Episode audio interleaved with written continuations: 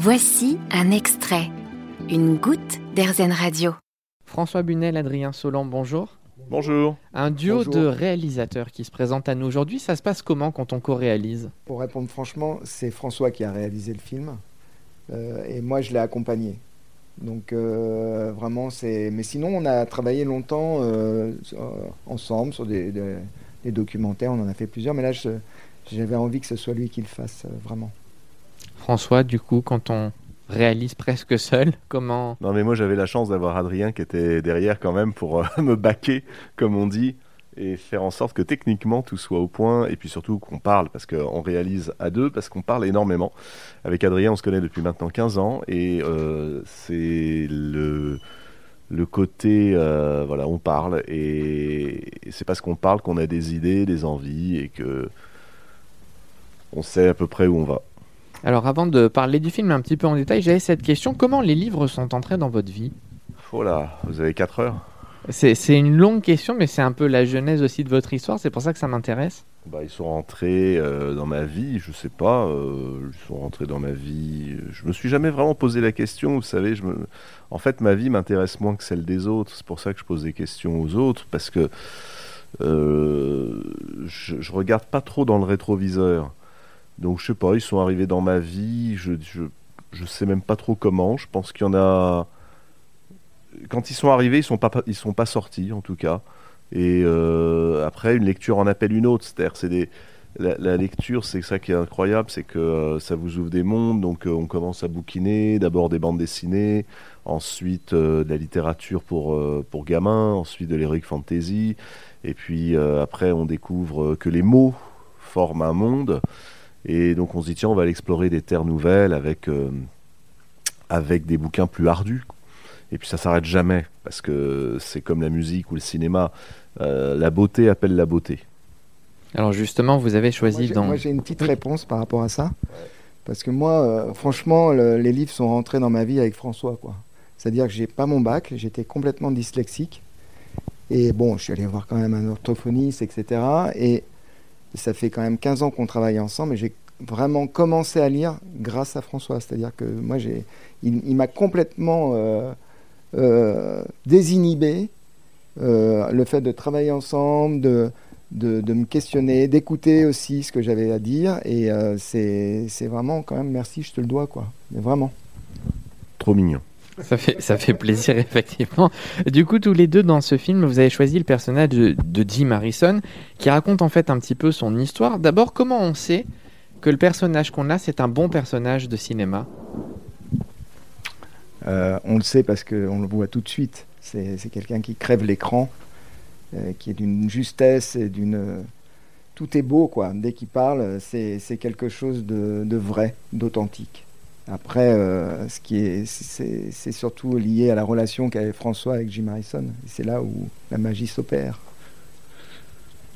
Ce personnage, il a l'air d'avoir des paradoxes. Par exemple, il aime la solitude, il est un petit peu terré loin de tout le monde, et pourtant, quand on le voit échanger avec vous tout au long de ce film, qui dure euh, quasiment deux heures, on sent à quel point il aime le partage aussi. Oui, bah, en fait, ce qui nous intéresse, enfin, ce qui nous intéresse avec Adrien, et moi, ce qui m'intéresse dans les livres comme dans les films, c'est précisément les paradoxes. C'est-à-dire que tout ce qui est euh, trop euh, rigide, trop clair, les idées claires m'in- m'insupportent assez. Euh, D'ailleurs, les idées claires, souvent, sont des idées euh, extrêmes. Euh, je ne crois pas du tout à, ces idées claires. Je pense au contraire que c'est la grande imposture des, temps modernes. Euh, nos vies sont paradoxales. La vôtre est sans doute paradoxale. Il y a plein de contradictions. Et c'est précisément parce qu'on ne veut pas les voir qu'on se prépare de sévères dépressions, croyez-moi, et, de sévères désillusions. À partir du moment où on se dit, bah, j'accepte d'être une multitude. Ça, il y a un poème de Walt Whitman qui est, pour moi un immense, c'est- le Rimbaud américain, euh, et, qui disait, je contiens une multitude.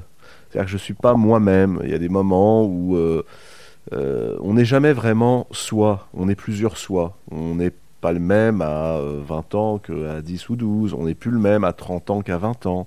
On n'est absolument pas le même ou la même quand on a euh, vécu une histoire d'amour, euh, qu'on a fondé une famille, qu'on a accepté un boulot. Voilà, on est changé en permanence par la vie. Et Jim Harrison, il représente pour nous euh, le, alors vraiment, on va dire la quintessence de ça.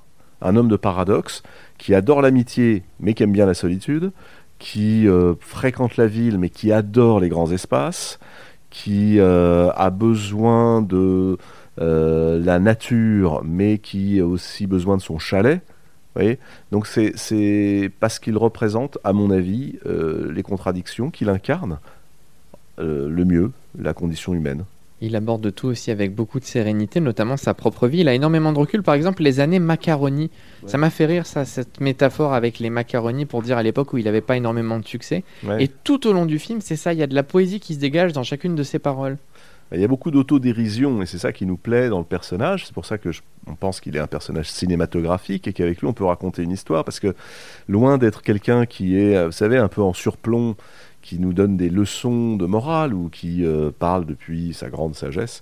Jim Harrison parle depuis l'autodérision permanente en rappelant ses propres erreurs, ses propres échecs. Les années macaroni, c'est les années patalo, quoi.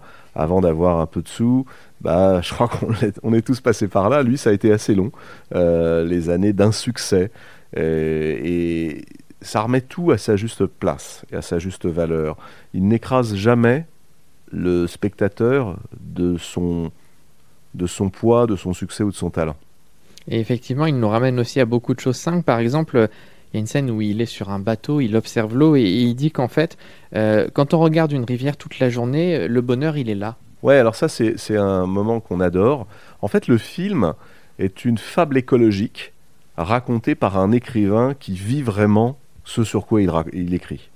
Parce qu'il y a des écrivains qui racontent des choses et puis qui ne sont pas capables de les vivre. Lui, il est capable de les vivre. C'est-à-dire qu'effectivement, quand il se met sur euh, une barque, sur une rivière, il devient la rivière. Et c'est ça qui l'intéresse d'ailleurs dans la pêche, pas tellement de pêcher le poisson. On peut s'en trahir de secret, dire qu'il pêche pas énormément. Euh, hein, euh, voilà. Quand il pêche, généralement, il relâche d'ailleurs. Mais ce qui compte, c'est d'être sur la rivière, parce que la rivière, elle va toujours de l'avant. Et c'est donc une prodigieuse métaphore de la vie. Elle s'attarde pas, elle revient pas en arrière, elle regarde pas dans le rétroviseur. Elle est toujours devant vous et vous, elle vous piège, dit-il à un moment. Vous êtes obligé d'aller de l'avant. Vous ne pouvez pas vous adonner à ce petit sport national qui est l'auto-apitoiement, la jérémiade, la complaisance de se dire ah ouais mais moi c'est normal je peux pas avancer dans la vie parce qu'il m'est arrivé tel ou tel problème quand j'étais enfant donc ça me bloque eh bien Harrison vous dit bien sûr que si vous pouvez Regardez la rivière. Elle aussi, elle traverse des drames.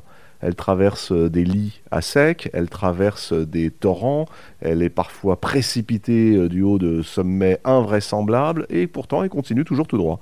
Voilà. C'est une façon, je crois, très poétique de nous dire allez de l'avant. Vous attardez pas trop sur ce qui est votre passé. Votre passé est très important, à condition qu'il prépare votre avenir. Et en même temps, il parle de son petit agenda et de tous ses amis euh, qui disparaissent à ce moment-là. Oui, mais ça, ça n'a rien à voir. C'est plutôt le fait que les amis et le temps passent, quoi. Et puis ça, c'est un grand, grand fidèle en amitié. Hein. Il, est, il est, c'est ça qui est touchant. Encore une fois, ça, c'est ce que tu dis. je trouve que ça, ça, apporte la, la dimension très humaine de cet homme qui est à la fin de sa vie et puis qui regarde, euh, qui regarde en fait, c'est, ouais, voilà, les amis sont partis. Qu'est-ce qu'on fait? Alors on fait un poème ce qu'il fait à la fin du film. Il écrit un poème, un poème pour l'un d'entre eux. Et dans le poème, il nous dit euh, Le vrai miracle, c'est que le monde existe. Alors savourons la beauté de l'aube. Ce qui est incroyable, c'est que, vous l'avez dit, c'est un personnage de cinéma parfait. Et pourtant, c'est un humain. C'est-à-dire que c'est pas quelqu'un qui a été écrit, c'est quelqu'un qui est spontané. Ça veut dire que la vie humaine nous réserve de belles surprises quand on creuse un peu la personnalité des gens aussi. Bien sûr, ça veut dire aussi qu'on a, on, creuse pas forcément toujours assez et qu'on s'en tient euh, malheureusement aux apparences, euh, au vernis ou à la légende. Pour Jim Harrison, on s'est souvent contenté de sa légende qui était pratique parce que ça évite de lire les livres. Donc c'est la légende, euh, vous savez, de l'ogre, du grizzly qui boit beaucoup, qui mange énormément, qui est un bon vivant. Mais on ne voyait pas forcément derrière cet homme qui nous dit réensauvagez-vous retourner à la nature, elle va vous régénérer.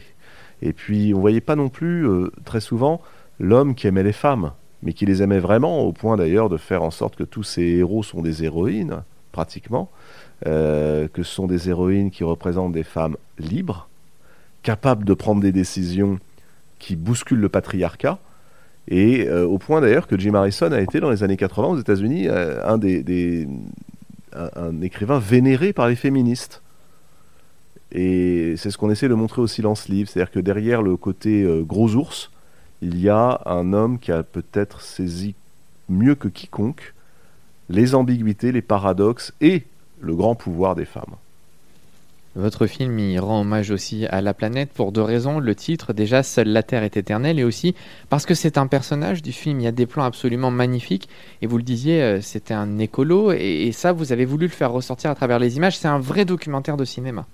Oui, je dis souvent, c'est une fable écologique portée par un écrivain, racontée par un écrivain, mais c'est euh, pour nous, dès le départ, avec Adrien, on voulait montrer que ces grands espaces ne sont pas qu'un décor que euh, c'est pas simplement quelque chose de joli, de beau, c'est quelque chose qui est notre maison, notre planète, notre terre, et que on a tous les deux hein, des enfants qui ont une vingtaine d'années, qui sont euh, anxieux quant à la terre et à l'héritage qu'on va laisser. Et en fait, euh, filmer un écrivain comme lui au cœur des grands espaces, c'est un peu rappeler aux gens qu'effectivement la terre est supposée être éternelle, et ce serait bien qu'on se comporte non pas comme ses exploitants, mais comme ses habitants. Et donc qu'on existe euh, avec elle, pas contre elle. Il y a une philosophie de vie, on le dit, il, a euh, cet agenda avec ses amis qui s'en vont. Et lui, euh, il dit à un moment donné, je crois qu'il ne me reste pas assez de temps pour écrire un long roman. C'est une manière aussi d'accepter qu'on n'est que de passage et du coup c'est un beau message aussi pour dire profitez-en. C'est ça, profitez-en tant que vous pouvez. C'est le sens aussi de la musique de Janis Joplin la chanson de Janis Joplin qu'on a mis s'appelle Get It While You Can, ce qui veut dire profites-en tant que tu peux. Et c'est exactement ce que vous dites, c'est-à-dire euh, on est de passage, donc euh, tirons de cela non pas du désespoir, mais une philosophie hédoniste.